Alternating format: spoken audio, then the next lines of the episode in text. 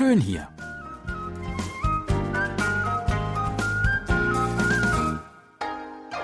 Ausflugstipps für Korea mit Jan Dirks.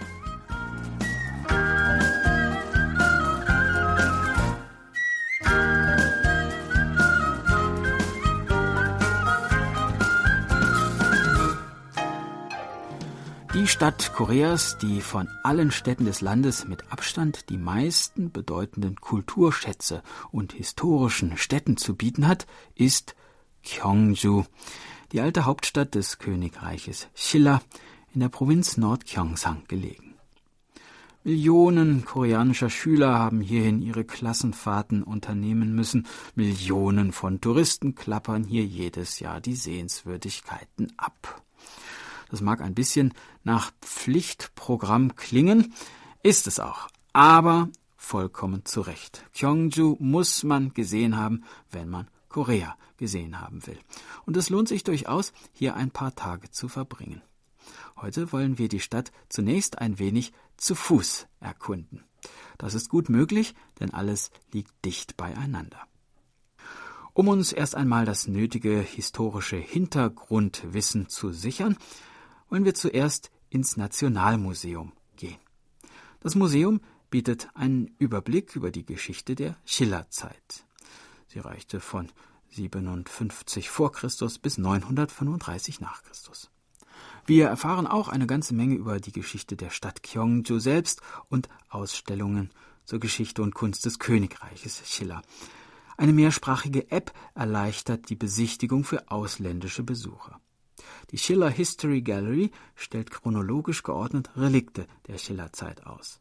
Das Highlight der Galerie befindet sich in Halle 2 in der goldene Kronen, Gürtel und weiterer prachtvoller Schmuck zu finden sind, die vom Grabmal Chonma-chung ausgegraben wurden. In der Schiller Art Gallery sind etwa 700 Kunstwerke des Schillerreiches ausgestellt, viele von ihnen buddhistisch inspiriert.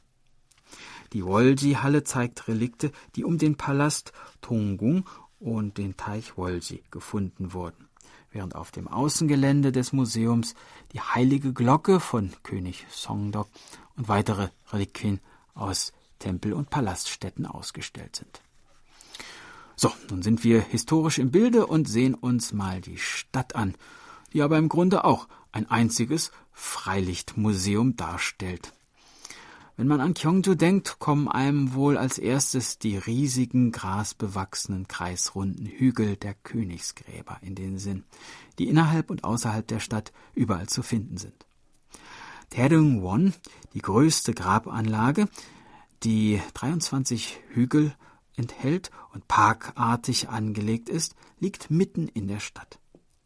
Das bekannteste Grabmal dieser Anlage ist Chonmajung, das im Jahre 1973 ausgegraben wurde und als einziges Grabmal auch betreten werden kann.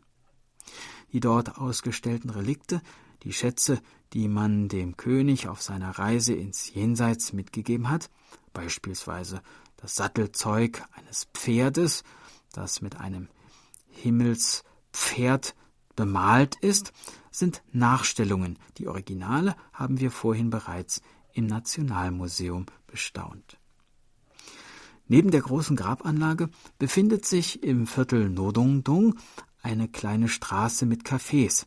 Hier kann man sich hinsetzen, etwas trinken und draußen vor dem Fenster diese seltsam anmutenden großen grünen Hügel sehen, in denen die Schillerkönige seit Jahrhunderten ruhen.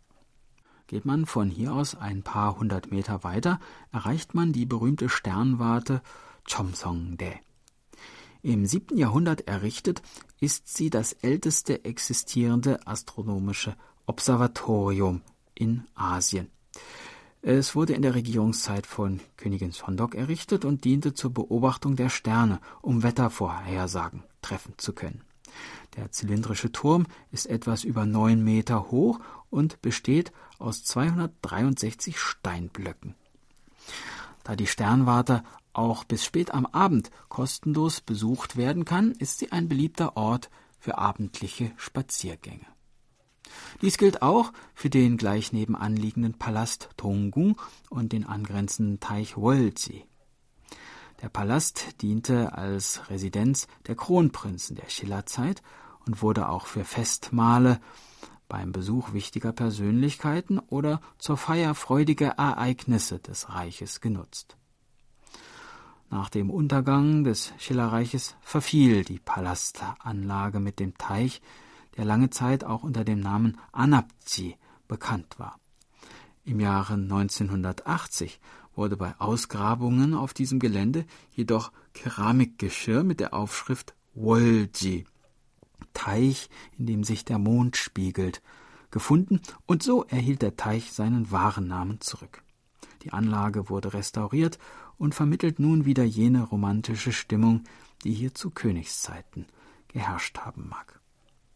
Spät am Abend, wenn der Mond und die Sterne leuchten und vielleicht ein paar Laternen im Park die Dunkelheit erhellen und sich im Wasser des uralten Palastteiches spiegeln, dann ist wahrlich die rechte Zeit, um hier einen Spaziergang zu unternehmen und so den Tag in der alten Königsstadt Gyeongju ausklingen zu lassen. Das war unser Ausflugstipp für heute. In einer Woche starten wir die nächste Tour. In Gyeongju gibt es nämlich noch mehr zu sehen. Wir würden uns freuen, wenn Sie uns dann wieder begleiten. Tschüss und bis dann, sagt Jan Dirks.